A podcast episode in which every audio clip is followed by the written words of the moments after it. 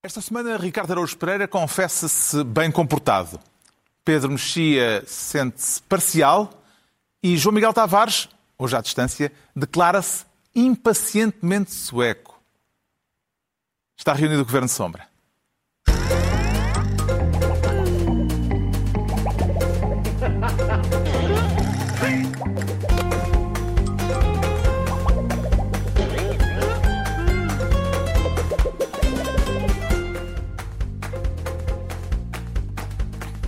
Ora viva, sejam bem-vindos. No final de uma semana em que o estado de emergência foi renovado uma vez mais e em que se falou de estranhos negócios envolvendo o Estado.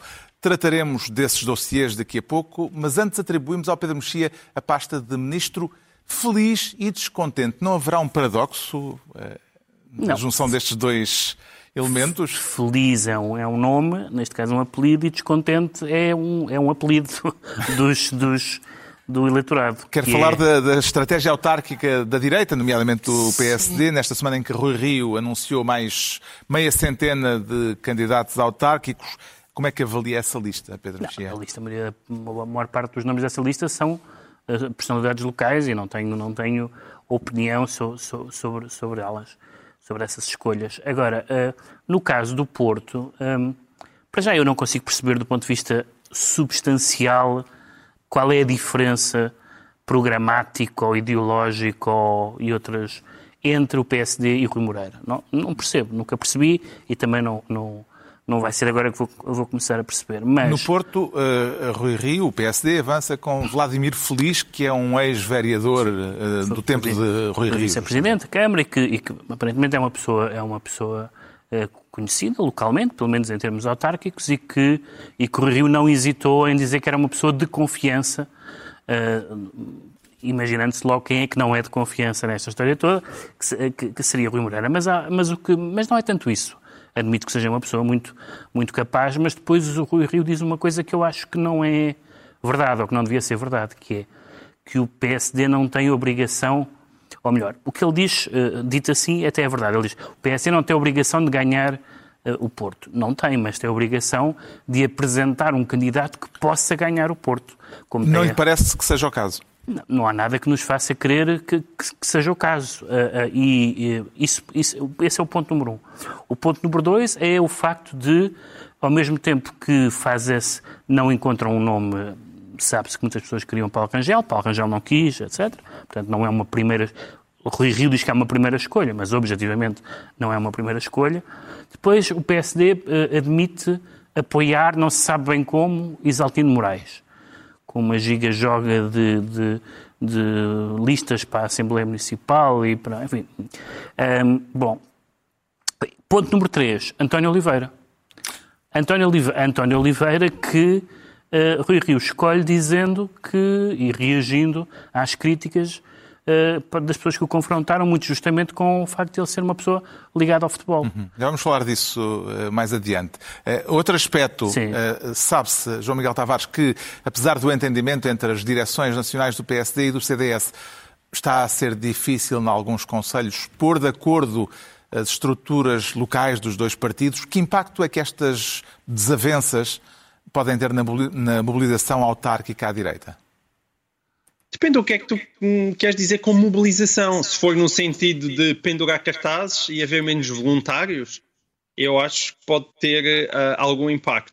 Agora, nas pessoas que vão votar, acho que o impacto tem nenhum porque estes conflitos que tu te referes, e que parece que também se estendem a muitos sítios, incluindo em Lisboa, em algumas juntas de freguesia, uhum. onde já existem conspirações a favor ou contra Carlos Moedas, de modo geral contra, têm a ver com apenas a, a, a pequena giga-joga, a pequena intriga do lugarzinho e da, de quem é que tem o, o melhor gabinete com a melhor vista é, é, tudo isso que está em causa. Portanto, não, não é, é está em causa, por exemplo, em alguns conselhos não haver uh, lista conjunta. Uh, por exemplo, em Loures, em Odivelas, a hipótese de se juntarem uh, borregou.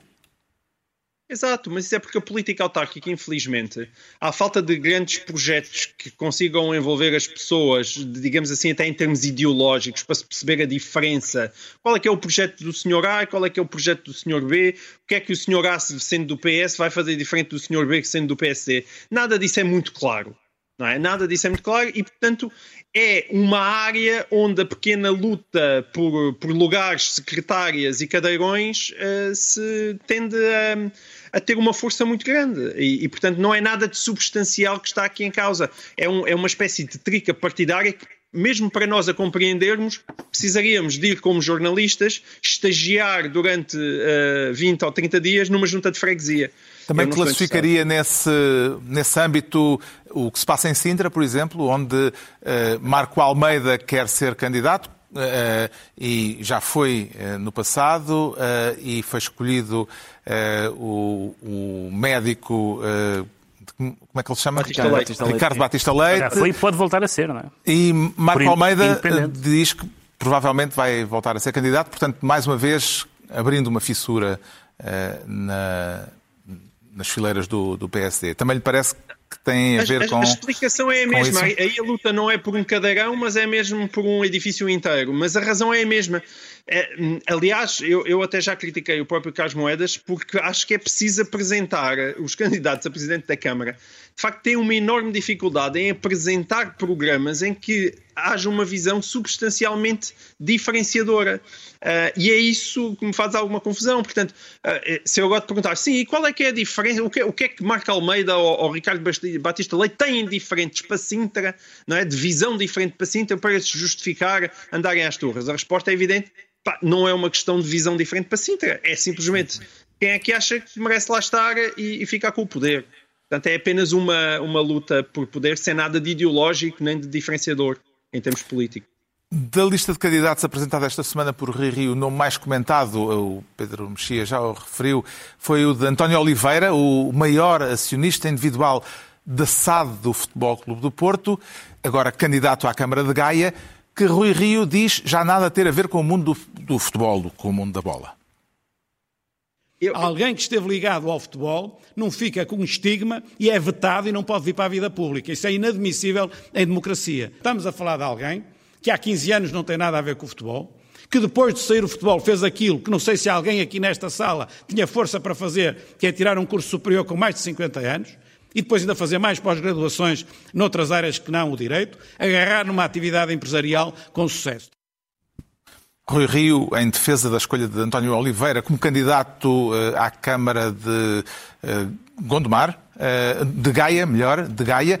Eh, eh, pareceu-lhe boa, Ricardo Araújo Pereira, a resposta de Rui Rio a um certo programa de grande audiência de domingo à noite? Não me parece que ele, quer dizer, eu, eu estaríamos muito mal se ele estivesse a responder a programas de grande audiência de domingo à noite. Mas como é que entendeu a referência de Rui Rio a um estigma e a um veto inaceitáveis em relação a alguém Sim. que, segundo o líder do Bom, PSD, há 15 anos não tem nada a ver com o futebol? Toda a gente, não é? Toda, não, não, não fomos só nós, toda a gente assinalou que o, o discurso de Rui Rio era no sentido de separar claramente o futebol e a política. E ele diz que, ele, que o António Oliveira há 15 anos não tem nada a ver com o futebol, na medida em que deixou de ser presidente do Penafiel, acho eu, há 15 anos. Uh, vai esta semana deixar de ser comentador de um programa de futebol onde é, digamos, o, o representante informal do Porto. E, quer dizer, eu, o Rui Rio acha que é preciso muito má vontade para se considerar que, que há o, o mais pequeno sinal de promiscuidade pelo facto do maior acionista individual de um clube ser candidato à autarquia onde esse clube tem o centro de estágio. Mas quer dizer, em princípio é esquisito, não é? Eu, eu, eu tenho nada, nada contra. Eu, eu, também acho que por uma pessoa ter estado ligada ao futebol uh, ou a qualquer outra atividade, não, não, pode ser um, candidato a, a, a, um cargo público, temos, se calhar, provavelmente entendimentos diferentes sobre o que é já não estar ligado ao futebol. é, mas, mas, não é só isso. Porque eu, eu, tenho admiração por pessoas que vão, que vão fazer estudos superiores depois dos 50 anos, mas também devo dizer que é a melhor altura para fazer estudos superiores, porque ninguém está distraído com, nem com as hormonas, nem com as colegas, nem com outras questões, está muito à vontade, ainda por cima na, na situação Uh, digamos, financeira em que o António Oliveira está, eu, eu, também planeio ir fazer estudos superiores quando não tiver mais que fazer. Inclui, também. também estás a pensar em ir para, para Paris, uh, Ricardo Pereira? Não, para Paris, sabes que para Paris não tenho, não tenho amigos com capacidade financeira para isso. mas, mas, mas se calhar cá. Até porque tenho, tenho, que, mandar, tenho que mandar filhas para, para outros sítios e, portanto, não, acho que não me, sobra, não, me sobra, não me chega o dinheiro para tudo. Mas há, há dois problemas com o raciocínio do Rui Rio. Um tem a ver com essa questão da, de António Oliveira acionista e outro, se bem, se bem percebo, a lógica é, e é uma lógica que faz sentido, é porque é que não se deve uh, ir buscar pessoas do futebol para a política? Porque é confundir os planos. Ora bem, o confundir os planos é indiferente que seja há 15 anos ou há 15 dias. Ou seja, o, porque é que o António Oliveira é conhecido pela sua carreira no futebol e não é pela sua carreira como licenciado aos 50 anos. Foi, aliás, se, um jogador extraordinário, deve dizer. Se o, se o, se o Ricardo Araújo Pereira se tornar eh, torneiro mecânico amanhã, não vai ser um famoso torneiro mecânico. vai ser um famoso humorista que agora é torneiro mecânico, porque a vida correu mal, etc. Uh, mas, ou bem, não sei. Uh, portanto, a, ide a ideia mantém-se. É, ele é uma pessoa que é como um ator. Ah, é um ator, mas não faz uma peça de teatro há muitos anos. Não, ele tornou. Houve uma, uma certa altura em que o ator, o Nicolau Breiner e outras pessoas tentou-se ir por essa via. E também é uma via que é discutível. Uh, mas no caso do futebol, como tem paixões e problemas muito particulares, isto seria problemático em abstrato. O, o que acontece com, também é que Rui, Rui, Rio foi o próprio Rui Rio que pôs muito com as regras. Exatamente. Uh, Seria problemático em abstrato. Com as regras estão, com as regras estão apertadas, com o historial dele de fazer uma separação absoluta que foi, aliás, até excessiva no Porto, porque foi tão absoluta que não, não, não abria a Câmara para as vitórias do Futebol Clube do Porto, que é uma coisa, realmente uma hostilidade que não tem nada a ver com uma mistura de, uh, perigosa, é, é mesmo um ato de hostilidade puro. E de repente agora começou a fazer as contas e viu que era aquela pessoa. Não tenho nada contra António Oliveira, não tenho nada contra o futebol, mas não há maneira nenhuma disto bater certo com a regra que o próprio Rui Rio anunciou. Nenhuma. Entregamos ao Pedro Mexia a pasta de ministro feliz e descontente, quanto ao João Miguel Tavares, que quer ser desta vez ministro das barragens e vê alguma, ou melhor, vê alguém a meter água no assunto de que quer falar, João Miguel Tavares? Vejo, vejo, continua a haver muita água e quando a água se junta com a eletricidade dá, dá, dá faísca, que é o que nós estamos o, a assistir. O assunto em causa, levantado pelo Bloco de Esquerda e entretanto secundado pelo PSD, é a venda de seis barragens concedidas pelo Estado à EDP à empresa francesa Engie, uma transação em que podem ter ficado por quebrar, e isso é isso que está em avaliação e em, em disputa, 110 milhões de euros de imposto de selo. Ouvido o Governo, a oposição e responsáveis públicos a este respeito, o que é que está ainda por explicar neste negócio, no seu entender, João Miguel Tavares? Eu acho que eh, a história está, sobretudo, mal contada. Aquilo, aquilo que tu sentes é. E, e nós fomos apurando o nosso nariz ao longo da última década, é inevitável, não é? Com tudo aquilo pelo que o país já passou, com todas as grandes empresas monopolistas ou semi-monopolistas, o peso que elas tiveram, a maneira como elas se cruzaram com os políticos, os problemas que causaram ao país, nós vamos apurando o nosso nariz para aquelas coisas que não cheiram bem. E isto não cheira bem. E isto não cheira bem uh, por, desde logo, há, há, há, aqui um pequeno detalhe uh, que tem a ver com a valorização em si das barragens. A EDP faz um, um negócio absolutamente extraordinário, porque nós estamos a falar naquelas barragens que em 2007 o, o, José Sócrates coloca e Manuel Pinho colocam na, na mão da, da, EDP por 140 milhões. 140 milhões de euros. Portanto, 140 milhões passamos para 2,2 mil milhões. Portanto, mais. Ah, quer dizer, estamos a falar de um valor absolutamente absurdo, qualquer coisa como 1500% de valorização em menos de 15 anos. Quer dizer, qual é que é? Eh, eu adorava ter um negócio que valorizasse 100% ao ano. E, e, e logo isso não faz muito sentido. E quando em cima desta camada, que foi um, aparentemente é um ótimo negócio, e atenção que a EDP faz, a EDP uh, eh, fez um concurso para saber quem é que queria ficar com este traspasso das concessões e arranjou a Angi com um valor extraordinário. Essa mesma Angi, que aliás até aparentemente vai ser parceira da EDP naquilo que, é o, que vai ser futuramente o negócio do hidrogênio em Sines. Vendeu as barragens por aqueles valores, mas quando nós vemos esta desproporção entre aquilo que, quando o Estado lhe colocou as barragens na mão e a maneira de trespassar essas barragens, e em cima disso nem sequer cobram um, um imposto de selo, que é aquele imposto que o desgraçado do cidadão comum tem que pagar cada vez que bate à porta do notário, cada vez que faz qualquer tipo de negócio, cada vez que tem uma herança, não, as coisas não fazem sentido. e a esse respeito, a audição parlamentar aos ministros das Finanças e do Ambiente eh, foi esta semana foi esclarecedora? não foi esclarecedora. Não é que tenha havido ali um momento de charando, do género, ah, apanhei-te. Mas há pequenas coisas e, sobretudo, a postura constante do Ministro do Ambiente, que dá de facto a entender, como diz o líder do PSD, que funciona às vezes parece funcionar como um, como um advogado de defesa da EDP, porque para ele parece muito claro que a EDP não, não tem que estar a, a pagar imposto. Mas ainda que se ache que a EDP ter ou não que pagar imposto é uma responsabilidade da autoridade tributária, como defendeu o, o Ministro das Finanças ou, ou, dos Assuntos Fiscais, é uma coisa que não bate, não bate com o facto do governo, ter, de, do governo ter, teve que aprovar aquele negócio. E não só teve que aprovar aquele negócio, como teve que trabalhar para ultrapassar um parecer que foi dado em meados do ano passado pela diretora dos recursos hídricos da Agência Portuguesa do Ambiente e que disse eu, dou, eu acho que este, que, este, que este negócio desta forma não deve avançar. Parece que não era Quando um ainda parecer. por cima nós sabemos que esse documento. Pois, não, é que, que mas, lá, mas é que a justificação, no dia seguinte aparece o, o, presidente da Agência Portuguesa do Ambiente a dizer que aquilo não é um parecer, é um memorando interno de controlo. E quando nós começamos também, mais uma vez, a entrar com estas gigajogas de, de linguagem, com estes tipos de de pequenos truques. Aquilo que me parece evidente é que a história está profundamente mal contada. Até porque a parte pública também foi envolvida no sentido em que foi chamada, devia ter sido chamada para, para avaliar o negócio, saber se ele faz sentido, se o Estado teria ou não uh, uh, contrapartidas a receber. A parte pública, entretanto, já veio dizer que afinal não teve nada a ver com o negócio. Ora, é evidente que o governo quis que este governo, que este negócio fosse feito, trabalhou para que ele fosse feito e, nesse sentido, não consigo perceber quando chega a altura de pagar imposto, vá dizer, ah, isto não é nada connosco, é com a autoridade tributária. Há não, dias, o líder do PSD. O, eh, o, líder do PSD fazia esta pergunta no Twitter. Uh, por que será que o Ministro do Ambiente defende tanto o estratagema da EDP para não pagar imposto, para não pagar impostos? Uh, Parece-lhe uma dúvida pertinente, Ricardo Araújo Pereira? Eu, eu, eu estou. A, a, a, minha principal dúvida, já eu acho que o líder do PSD, em vez de estar a fazer perguntas sonsas no Twitter, devia, devia colocar essas questões no Parlamento e tal. Mas a minha, a minha grande. Colocou. Sim, a minha grande questão é.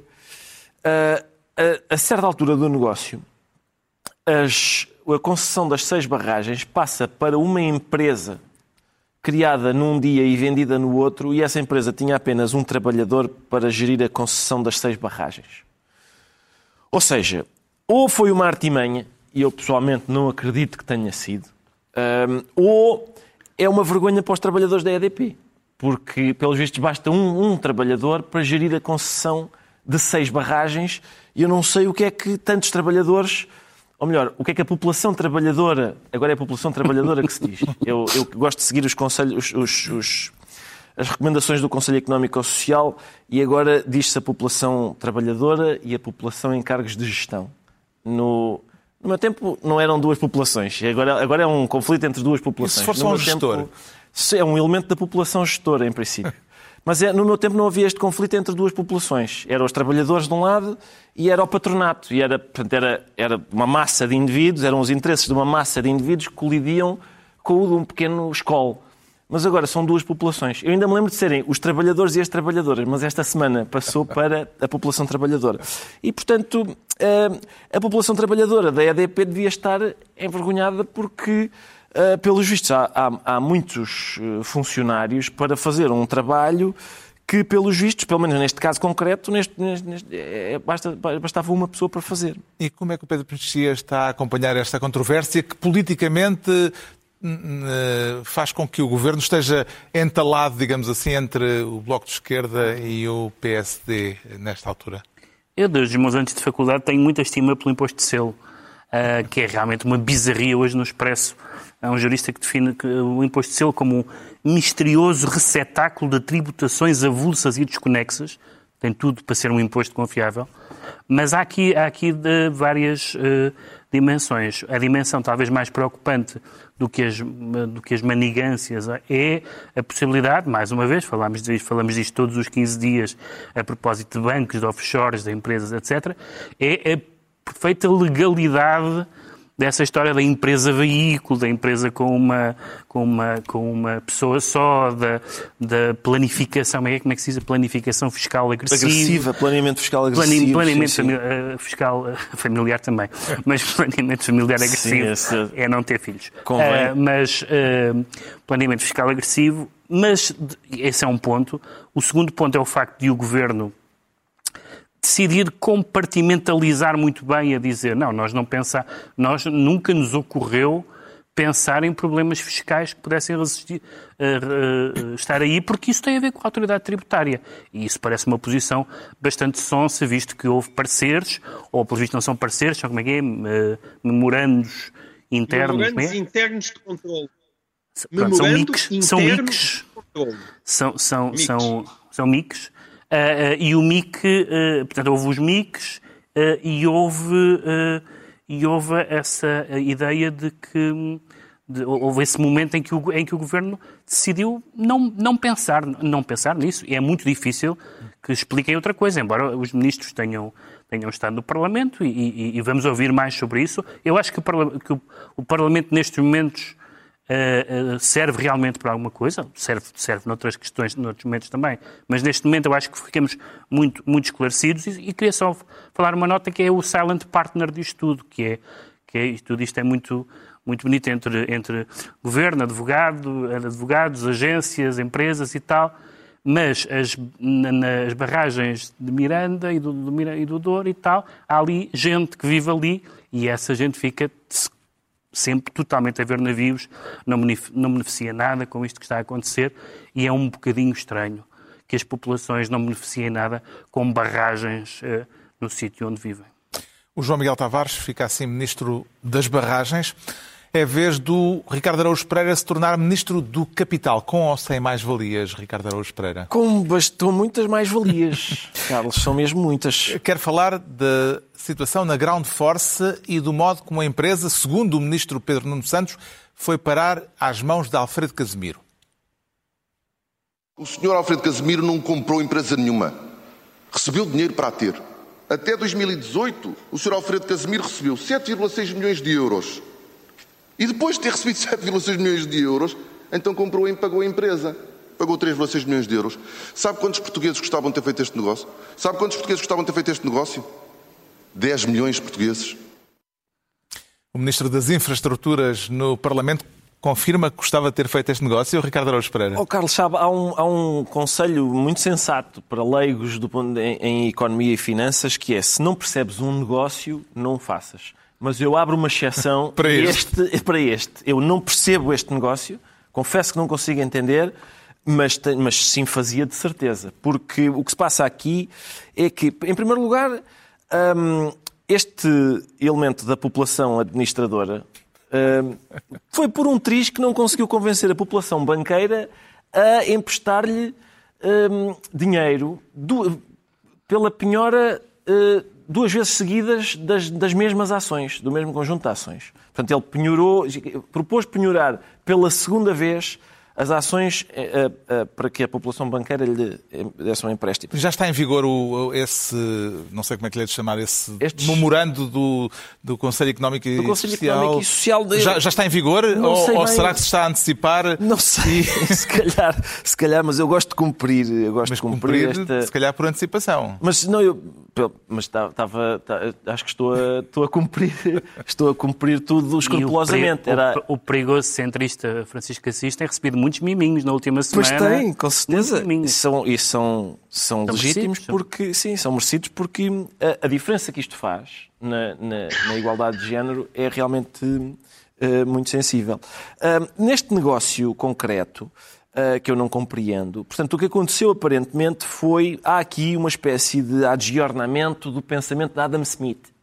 Ah, porque Adam Smith dizia que o capitalista arriscava o seu capital, mas não é o que acontece com este capitalista. Este arrisca o nosso capital. É assim que o negócio se, se, ah, se- decorre. É assim que o negócio decorre. Portanto, ah, ele, ele comprou a Ground Force em 2012 ah, e pagou-a em 2018. Entre a compra e o, entre o ato de ficar com ela e e a pagar, ele recebeu FIIs. FIIs. muitos FIIs. De, FIIs, chama-se FIIs de gestão. FIIs de gestão no valor de 7 milhões e tal. No fim de receber FIIs de gestão no valor de 7 milhões e tal, ele pagou então pela empresa um, a quem lhe pagava os FIIs metade, metade do que recebeu em FIIs. E Eu... depois deu de penhor e depois, sim, além disso, ainda deu de penhor, a certa altura, quando precisou, deu de penhor as ações, sim, e, e, e prestava-se a dá-las pela segunda vez. Eu, mais uma vez, eu não sei exatamente o que são FIIs, porque é que são devidos FIIs. O que eu li sobre os FIIs deixou-me ainda menos esclarecido, porque, basicamente, a TAP pagava-lhe FIIs para que ele mantivesse a sua independência. Portanto, aparentemente é quando é como quando eu dou dinheiro às minhas filhas para elas irem às compras e serem independentes. Portanto, é, é, mais uma vez, é uma noção de independência que eu não, também não, não partilho, não subscrevo. Uh, e, e, então, desses FIIs, ele tirou metade e devolveu. O que é que pode explicar, João Miguel Tavares, os termos em que a Ground Force, segundo a descrição de Pedro Nuno Santos, foi entregue a Alfredo Casemiro?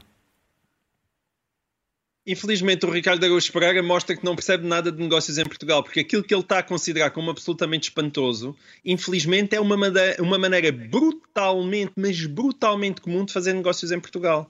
Aliás, há uma expressão famosa uh, uh, para isso, que é pagar com o pelo do cão. Pagar com Sim. o pelo do cão é uma expressão muito famosa nos meios económicos portugueses e que basicamente é aquilo que este senhor fez na, na, na, na Ground Force.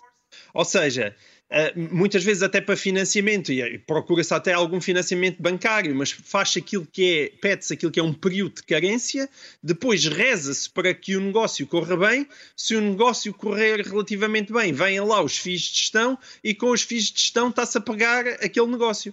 E é, e é, isto, isto é a técnica de pagar com o pelo do cão. Também gostava de fazer um negócio é, assim, João Miguel Tavares? É esse é o problema, é que quem, só quem pode é que pode pagar com o pelo do cão. Porque não é qualquer um que fica com o pelo do cão. A gente geralmente só fica com as dentadas. E para, ter o, para, para poder negociar com o pelo do cão é preciso confiança do outro lado e muitas vezes é preciso nome no setor bancário para fazer gigas-jogas extraordinárias como estas. Também é uma, uma novidade, não é propriamente uma novidade portuguesa, mas parece-me ser vastamente aplicada em Portugal, que é esta coisa de ir ter com um banco, pedir um empréstimo e depois dar eh, em contrapartida as ações. Nós já vimos isso em BCPs e outros costais, com os senhores Berardes e com, na Caixa Geral de Depósitos, dar como contrapartida as ações para as quais está a pedir até o próprio financiamento. E esta maneira de, de, de, agir em Portugal foi aquela que nos trouxe ao buraco de 2010, 2011. Agora, de facto, isto já foi feito em 2012, o que significa que esta maneira de ser capitalista em Portugal, que é uma maneira de ser capitalista sem capital, esta, é, esta maneira continua, pelo visto, a ser vastamente praticada. Uh, e, e, hoje em dia, eu sei que o senhor eh, Casemiro ganhou fama e até tem uma história de vida relativamente inspiradora, tendo em conta o mundo de onde vem, mas ele de facto, quando, quando entra para a grande força, é, é, em parte é por causa de ter uma empresa logística como a Urbanos, que entretanto também já foi para o buraco. Uh, e, e, quer dizer, isto não espanta, porque o problema de fazer negócios com o pelo do cão é como o empreendedor e o investidor nunca mete realmente lá a cabeça no cepo, quando as coisas borregam e vão abaixo, o que eles fazem é dizer adeusinho e vão procurar o próximo cão a quem lhe arrancar o pelo. E quando isto se faz muitas e muitas vezes, no final o cão somos nós. Que intervenção! Isso é um título do Cão como Nós, de Manuel Alegre, não é? Exatamente. Foi uma, uma pequena ver... citação paralela não tem a ver com isto. de Manuel Alegre. Que intervenção é que se pode esperar do governo numa situação destas, Pedro Mexia? Bem, eu como especialista em empresas de handling, há, aqui, há aqui três dimensões diferentes de, de, tempo, umas mais obscuras do que outras. Esta é a dimensão de futuro, passo. Certo. Mas há a dimensão de passado e de presente. A, a dimensão de, de, de, passado é aquela que, de que falaram, que é, que é este método que, como o João Miguel agora disse e como uh, alguns jornais lembraram, não é assim tão bizarro. Quer dizer, é, não deixa de ser bizarro, mas não é assim tão bizarro nas práticas não é incomum. capitalistas portuguesas mas há uma questão do presente. Eu acho que essa questão do presente é importante para decidir a questão do futuro, que é a questão de aprovar-se que isso, que isso foi mesmo assim. Uh, e, e, parece que sim, porque há uma queixa-crime, que é a história de, de, de ele gravar dele gravar e, e, disponibilizar e divulgar, melhor dizendo, uma, gravação, uma reunião com, com o ministro Pedro Nuno Santos. Isso que, que, diz respeito ao presente e que é ou é verdade ou é mentira, não pode ser mais ou menos verdade ou mais ou menos mentira, uh, traça um perfil de pouca, de, de, de, pouca honorabilidade daquela pessoa. E eu que não sou uh, muito fã do estilo do, do ministro Pedro Nuno Santos, acho que aqui não se pode deixar de responder se não com voz grossa a uma coisa dessa. E, portanto, isso, isso preocupa-me mais, porque aí, estamos, aí não se pode dizer, bom, isto realmente é, questiona, é, é questionável, como o João Miguel disse, e, e eu percebo, isto é questionável, mas faz muito assim. Agora, se há uma desonestidade uh, em termos de negociais, com pessoas com salários em atraso, etc., bom, aí, estamos a caracterizar uma das partes de uma forma muito preocupante. O Ricardo Araújo Pereira fica então Ministro do Capital e estão entregues as pastas ministeriais por esta semana. altura para passarmos ao próximo ponto da agenda e para tentarmos perceber porque é que o João Miguel Tavares se declara impacientemente sueco. Também o impaciente é o facto de haver estrangeiros com residência em Portugal que não pagam IRS nem cá nem lá, no país de origem? É com certeza que me impacienta, não é? Porque é, é uma manifesta injustiça, eu acho tanta graça. Lembram-se como nós costumamos encher a boca com a Holanda, a Holanda, esse país vergonhoso, esse paraíso fiscal onde tantas empresas portuguesas empurram a sua sede. E depois esquecemos de Portugal, esse paraíso fiscal para reformados, quer dizer, é um país, é, é, é um, é um fiscal mais para de pobrezinho, não é? Não é de empresas, é de reformados e, e, e onde eles vêm e não, não pagam um tostão. Quero descrever rapidamente a situação criada pelo facto do governo português ainda não ter ratificado um acordo assinado com a Suécia a este, a este respeito há dois anos. A ministra sueca eh, veio esta semana dar uma entrevista eh, em que basicamente dá um murro na mesa e diz que eh, vai ser rasgado o, o acordo com, com Portugal. Não, quer dizer, uh, uh, porque é que isto ainda não foi assinado? Quer dizer, o lado mais simpático, podes dizer, não foi, não foi ainda assinado devido à, à, à estranha e, e, muito lenta e, e, pesada burocracia portuguesa que ainda não arranjou um tempo para assinar um, um, um acordo que foi conseguido com a Suécia uh, aqui há dois anos. Mas aquilo, o, o problema não é só com a Suécia, o problema é a imoralidade de base desta situação e, e, o que é extraordinário, eu, eu, trouxe este tema para aqui. Aliás, houve gente, o Rui Tavares escreveu um texto a dizer: esta senhora, se calhar, dava jeito a ser Ministra das Finanças em Portugal. E penso que até em breve deve haver aí algum daqueles abaixo assinados para fazer esta senhora chamada, ela chama-se Magdalena Anderson, um, a, fazer dela Ministra das Finanças. E, e porquê é que as pessoas dizem isto? Porque há uma passagem na entrevista que ela dá ao público que é absolutamente extraordinária. E eu, nós não gostamos de ler coisas aqui no, no Governo de Sombra, e bem, porque é um bocado aborrecido estar a ler em televisão, pá, mas deixem-me só ler esta passagem porque vale a pena. Porque é, ela diz isto, atenção, porque isto é a Ministra das Finanças a dizer, hein? diz assim, de uma perspectiva sueca, é muito interessante observar a forma como os cidadãos comuns em Portugal aceitam isto, diz a Ministra. É fascinante se um paciente sueco e um paciente português estiverem lado a lado num hospital português, o português pagou impostos pelos dois. Porque os suecos têm todos os direitos: cuidados de saúde, transportes públicos, mas não pagam impostos é fascinante que isto seja aceito pelos cidadãos portugueses. Diz-nos a Ministra das Finanças suecas. E isto é extraordinário, porque Sim. ela está a falar de cidadãos que neste momento não pagam impostos na Suécia, nem pagam impostos em Portugal. E a senhora da Suécia diz: isto não pode ser, como já é tinha dito a senhora da, da Finlândia, vai-se lá saber porquê, não é? Esses países subdesenvolvidos que se calhar acham má ideia os cidadãos não pagarem impostos em lado nenhum. O governo português com isto fica mal na fotografia. Uh, Pedro Mexia, ou vê nesta situação Alguma atenuante que se possa ter em conta? Quer dizer, aqui há um choque, há um choque muito claro. A entrevista, aliás, é, é extraordinariamente delicada. A senhora ministra sueca até fala de, do vinho português e do sol. Até parece que se vai mudar para cá quando se, quando se reformar. E do fado, fala todas as, as maravilhas portuguesas. Mas também fala de uma, de uma, de uma cultura de responsabilidade diferente. E ela diz, além dessa passagem que o João Miguel leu, e que é uma passagem muito, enfim, não vou dizer divertida, mas, mas, mas muito flagrante, também diz que que não pode aceitar que cidadãos suecos que, que, ganham, fortuna, que ganham fortunas, que ganham quantias muito elevadas, passem, para, para se evitar a dupla tributação, passem à não tributação, que isso é inaceitável para um sueco e ela estranha que isso seja aceitável para um português.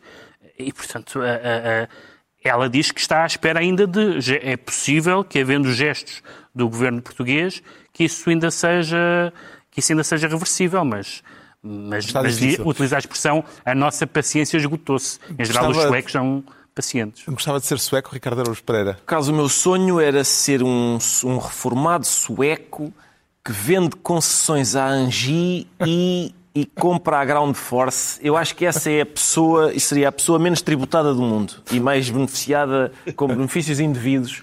Eu, eu gostei muito deste caso, também li a, li a entrevista da, da senhora ministra sueca. Atenção, eu não tenho nada contra haver medidas para atrair suecos a Portugal que sejam reformados. Enfim, Estava à espera de uma faixa etária um pouco mais. Eu apostaria numa faixa etária mais jovem, mas se têm de ser reformados, que sejam. Agora, eh, por outro lado, também é interessante, e aliás, foi, foi disso que eu me lembrei quando li a entrevista da senhora Ministra a dizer quando um, um sueco e um português estão os dois deitados lado a lado numa cama do hospital, o português pagou impostos pelos dois. E é curioso notar que há partidos que defendem uh, os, os, contribuintes portugueses desses malvados estrangeiros que vêm para cá viver à conta. Mas nunca os suecos. São sempre, é sempre outro tipo de estrangeiro mais escuro. Sobre os suecos nunca se diz nada. Talvez quando os suecos chegarem de barco ao Algarve ou coisa assim, com iPads, como é a panágio de outros. Já chegaram em tempo. Já, exato. Já mas enfim, é, mas é curioso, é curioso ver eles não têm a cor. Estes sim, estes sim estão cá para evitar a dupla tributação, passaram a nula tributação. Mas não se ouve uma palavra dos, desses partidos indignados. Um, eu, eu, por mim, pessoalmente, uh, se eu mandasse, estes suecos, evidentemente, não só pagavam impostos, como a carta das finanças uh, e em peças que eles tinham que montar para saber quanto é que estavam a dever, só para ajustarmos contas em relação ao IKEA. Está esclarecido porque é que o João Miguel Tavares se declara impacientemente sueco quanto ao Pedro Mexia diz sentir-se parcial para falar da acusação do Supremo Tribunal do Brasil ao juiz Sérgio Moro. Vê nisto uma nova vitória de Lula da Silva, Pedro Mexia? Sim, mas, sim, é uma vitória de Lula da Silva e é uma, e é uma derrota não só de Sérgio Moro, mas como, como todo este processo. E eu acho que isto pode ditar algumas, alguns fins de linha, alguns positivos e outros negativos. O fim de linha de Sérgio Moro, na verdade, para mim, tinha acontecido quando ele aceitou ser ministro. Não havia absolutamente nenhumas condições para ele aceitar, para ele afastar como juiz um candidato de uma eleição e aceitar ser ministro da Justiça do seu possível adversário e do seu opositor político. Portanto, a partir daí isso descredibilizou. E isso também descredibiliza eh, as possíveis ambições presidenciais de, de Sérgio Moro. Mas eu tenho pena, já disse isto várias vezes e insisto, porque, até porque, esmiuçando bem as pessoas que ficam contentes com o fim do Lava Jato, não ficam tão contentes assim, porque as pessoas que ficam muito contentes com, com a morte do Lava Jato pensam no Lava Jato enquanto investigador da, da, eh, do PT mas a Lava Jato, como se sabe, chegou a todos os partidos, a todos os partidos uh, uh, importantes no Brasil e até alguns não importantes, e eu acho que uma coisa é percebermos até que ponto foi inquinado este processo, outra coisa, como eu tenho visto escrito e acho profundamente negativo, é dizer que a Lava Jato foi em si mesmo um momento negativo e que, portanto, que, o, que a ideia da, da da ficha limpa, do escrutínio, do, do, afastamento das mais altas figuras da nação por razões de corrupção, não foi um avanço no Brasil. E eu acho que foi. Tudo o que foi indevido, tudo o que foi parcial, tudo o que foi ilegal, deve ser afastado e, e anulado. Subscreve a ideia, Ricardo Araújo Pereira, de que depois desta decisão do Supremo eh, brasileiro, as veleidades políticas de Sérgio Moro, como já houve quem escrevesse, morreram de vez? Eu não sei, alguém, alguém escreveu isso, mas foi no Brasil. É que, é, foi, é que em princípio no Brasil a ideia de, um, de uma pessoa ficar sem hipótese de ser presidente por ter um passado esquisito, má imagem e, e ter feito coisas que não são recomendáveis, como se vê pelo atual presidente, em princípio não, não se verifica. Portanto, não sei se, se, essa, se essa tese bate certo. Hum, pode ser só uh, uma primeira reação, mas, quer dizer, no próximo ano, em princípio, uh, não será o caso de Sérgio Moro uh, ser candidato. já poderá considerar-se inevitável, João Miguel Tavares, um duelo Lula-Bolsonaro daqui por um ano?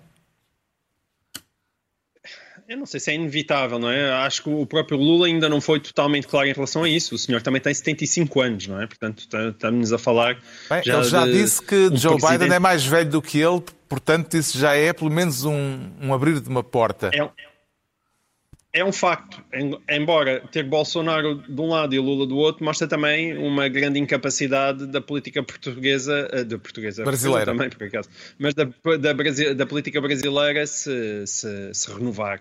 Eu quero sublinhar aquilo que o Pedro Mexia uh, ali disse. É evidente que Sérgio Moro, a partir do momento que sai uh, da magistratura e se enfia num governo de Bolsonaro como Ministro da Justiça, aquilo que é agora a sentença do, do, do, do Supremo parece-me relativamente inevitável, até porque depois houve, como dizem os brasileiros, o vazamento daquelas chamadas e não há uhum. dúvida, não há dúvida que Sérgio Moro e o Ministério Público brasileiro andaram a dormir na mesma cama e, e para condenar uh, o, o, o ex-presidente Lula.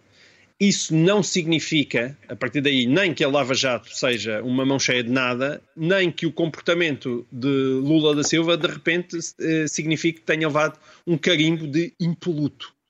Uh, de tudo aquilo que ele no processo parece muito duvidoso que assim seja e não tenho muitas dúvidas daquilo que é o PT.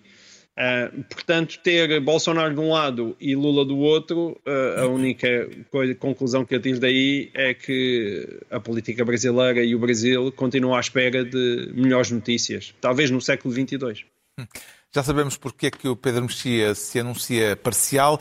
Agora vamos tentar perceber porque é que o Ricardo Araújo Pereira se declara bem comportado. É para não vir a ter problemas com a polícia, Ricardo? É, exatamente. Foi aprovada uma, uma lei em Inglaterra que eu considero bastante sinistra, mas apesar de tudo muito bem integrada nos nossos tempos, que é uma lei uma que... Uma lei que aumenta significativamente os poderes uh, policiais. Vê nisto um reforço Sim. da segurança? Não. É vê os... mais aumenta... um sinal de uma deriva uh, Sim, securitária. aumenta os poderes policiais uh, relativamente, por exemplo, a manifestações reivindicativas e uma das, uma das prerrogativas policiais a partir de agora é poder definir o, o nível de som que a manifestação tem. Se as pessoas, normalmente os manifestantes têm a mania de reivindicar aos gritos e, portanto, aparentemente a polícia pode.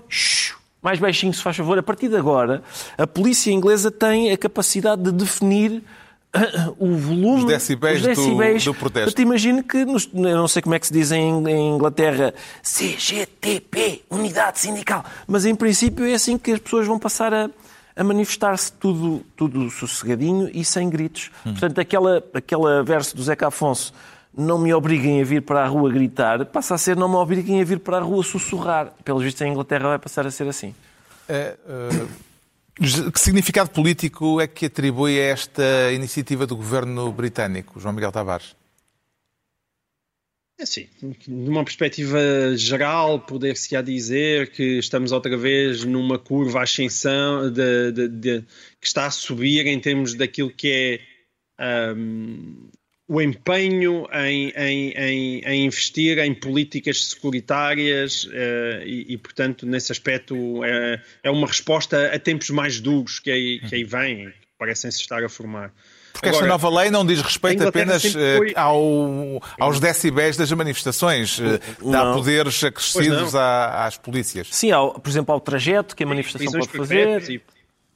Penas de prisão perpétua e outras coisas que tais, não é? Que nós cá em Portugal uh, chamamos uh, maus, maus nomes. Agora, mas a Inglaterra, nesse particular, sempre foi um país muito complexo. Que é, é um país de grandes liberdades, mas, por exemplo, até mesmo em questões como a liberdade de expressão, às vezes têm determinado tipo de complexidades uh, que, que, a nós nos deixam às vezes um pouco perplexo. Eu não, não sou capaz de tirar daqui uh, conclusões muito espetaculares. Não sei se isto é propriamente uma tendência dos tempos, isto é, é uma resposta a um, a um, caso muito violento e um, e um caso muito particular. Um, não sei se isso propriamente tem tradução naquilo que vão ser as políticas de um governo conservador de Boris Johnson para o futuro. Acho que temos que esperar para ver. As polícias, muito rapidamente, Pedro Mexia, precisam de mais escrutínio ou de uh, mais poderes, como no caso desta lei? As polícias precisam dos poderes necessários para cumprir a sua função, legalmente definida, E, e, essa sua função tem, que ser escrutinada. Mas em função mas, da situação presente e daquilo que... Mas se nós virmos a, legislação aprovada, a legislação aprovada parece uma legislação ponto a ponto uh, saída de reação a notícias de jornais, porque é, é uma legislação sobre crimes com menores, sobre abuso sexual, ataques a profissionais de saúde, ataques a monumentos, e manifestações. Isto parece um, um digest de notícias, nomeadamente inglesas, mas infelizmente não só, dos últimos tempos. E, portanto, em relação às primeiras, do que eu li nos jornais ingleses, não, não me parece que sejam problemáticas. Em relação a, a, ao que seja limitar de uma forma inaceitável a liberdade de manifestação, e por exemplo essa do ruído não faz sentido nenhum, uh, acho que aí estamos noutro patamar de que, já, de que já não é simplesmente reagir penalmente a crimes que estão a acontecer e estão a alarmar a sociedade, é uh, cortar os direitos fundamentais das pessoas numa sociedade livre e democrática. E com isto chegamos à altura dos livros. Eh, eu trago esta semana uma reedição que é simultaneamente a comemoração de uma efeméride. O romance Esteiros, de Soeiro Pereira Gomes, foi publicado há 80 anos, em 1941, e é um dos títulos mais emblemáticos do neorrealismo português. A motivação ideológica que lhe deu origem continua presente, evidentemente. Eh, Soeiro Pereira Gomes foi um destacado dirigente comunista e este é um romance político de denúncia mas um romance que transcende em muito o aspecto meramente panfletário, a força literária das personagens, os filhos dos homens que nunca foram meninos, como refere a dedicatória eh, de Soeiro Pereira Gomes, miúdos que em vez de estarem na escola recolhem barro nos canais do Tejo para fazerem com ele telhas e tijolos. Eh, essa presença impressiva de figuras eh, que ficaram na memória de quem leu o romance, o Guedelhas e o Gaitinhas, o Gineto, o Maquineta, o Sagui, continua a ter capacidade para nos comover, não apenas como documento, mas como literatura. A edição é da Quetzal. Quanto ao João Miguel Tavares, sugere esta semana um livro que é mais para ver do que para ler. Sim, também tem muito que ler, mas uh, quer dizer, não muito, muito, muito, mas alguma coisa que ler. Uh, mas é sobretudo um livro gráfico uh, para ler, porque este Tom, que era a abreviatura de Tomás de Melo, que foi um artista gráfico luso-brasileiro, ele viveu ao longo de todo o século XX e foi um modernista. Um, e, e, ele foi uma figura fundamental um, daquilo que foi talvez o período de ouro do design gráfico em Portugal, que foi a década de 30 e 40, muito por ação do António Ferro e do, da, da, do Secretariado de Propaganda Nacional e depois que evoluiu para Secretariado Nacional de Informação.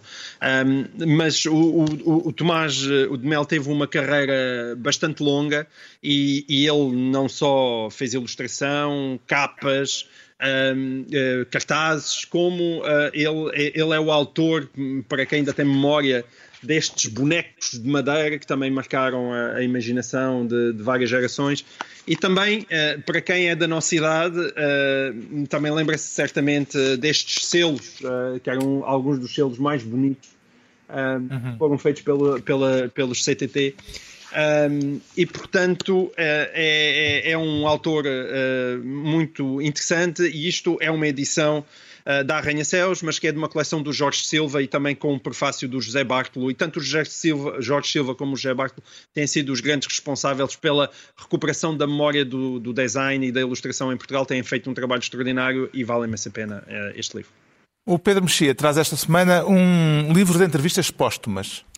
Eh, sim, foram entrevistas que foram feitas nos últimos anos de vida uh, do Vasco Polido Valente, por João Céu e Silva, é uma longa viagem com o Vasco Polido Valente, uma edição da, da Contraponto, e é interessante, uh, digamos, continuar a ouvir o Vasco Polido Valente a falar, agora que infelizmente já não, já não o podemos ler, e esta, este livro, estas conversas, que são muito sobre história política, como é, como é inevitável, têm três pontos telegraficamente muito interessantes. Uma é a sua, a, a, a sua grande... Uh, o seu grande lamento por se ter dispersado pelo jornalismo e não ter deixado uma história do século XIX completa que lhe teria levado muitos anos, embora tenha evidentemente muitos livros relevantes sobre essa história.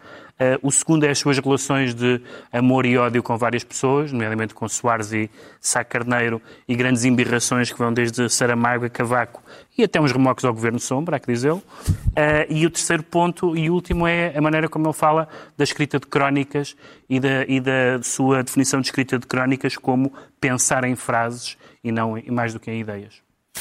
O Ricardo Araújo Pereira traz telegraficamente, ou sim, recomenda sim, telegraficamente um poeta brasileiro. É um poeta brasileiro chamado António Cícero, o livro é editado pela Imprensa Nacional, coleção plural, coleção de poesia da Imprensa Nacional, e chama-se Guardar a Cidade e os Livros por Ventura, são, são os nomes de três dos livros que aqui estão coligidos. Aquela fase final dos anúncios. É um, é, exato, parece os anúncios dos medicamentos, e é um poeta, que, é um poeta carioca, brasileiro, que estudou filosofia em Inglaterra e estudos clássicos nos Estados Unidos, e isso nota-se, e também se nota as relações que ele tem com a música, há, há letras de músicas que, que são dele, e nota-se isso também na musicalidade da poesia dele. António Cícero, na Imprensa Nacional Casa da Moeda, a Imprensa Nacional só agora, não é Casa da Moeda, está concluída mais uma reunião semanal, dois a oito dias, à hora habitual, novo Governo de Sombra, Pedro Mexia, João Miguel Tavares e Ricardo Brouros Pereira.